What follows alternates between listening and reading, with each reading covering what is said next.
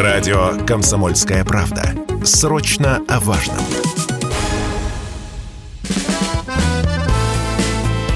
Автостопом по России. Журналисты «Комсомольской правды» Владимир Варсобин и Иван Макеев едут через всю страну и общаются с самыми разными людьми. Владимир Варсобин, радио «Комсомольская правда», экспедиция «Автостоп», Калининград, Владивосток. Едем по студеной, морозной России, чтобы ее понять.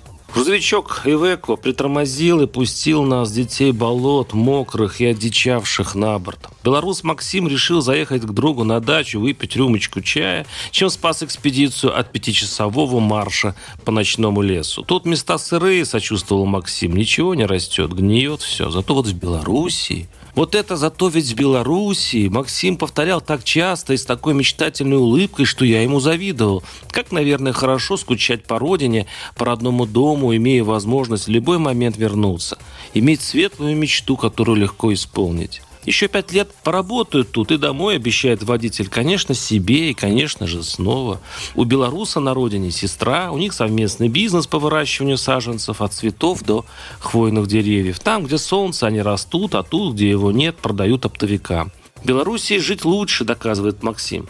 Медицина, образование и это как его, ну... Белорус выразительно смотрит на меня, мол, вот как объяснить? Это называется порядок, киваю.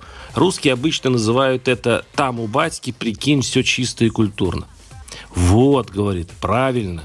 А тут неодобрительно покачал головой, когда его Ивека опять погрузилась в сочную жирную яму. Максим интересный человек. Жаль, что мы не встретились раньше.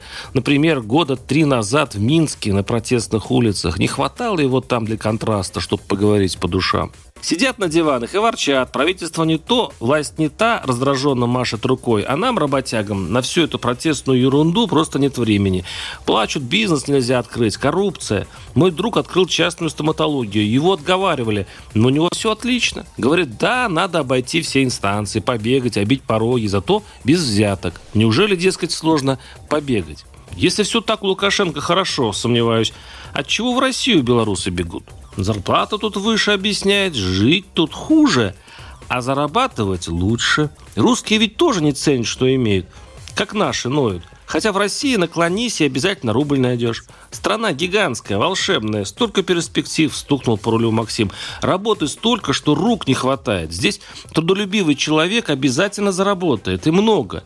Как раз с этим в Беларуси беда. Там за каждую копеечку нужно вкалывать. Страна маленькая, много конкуренции, да и правительство закрутило гайки. Зачем закрутило, невинно интересуюсь.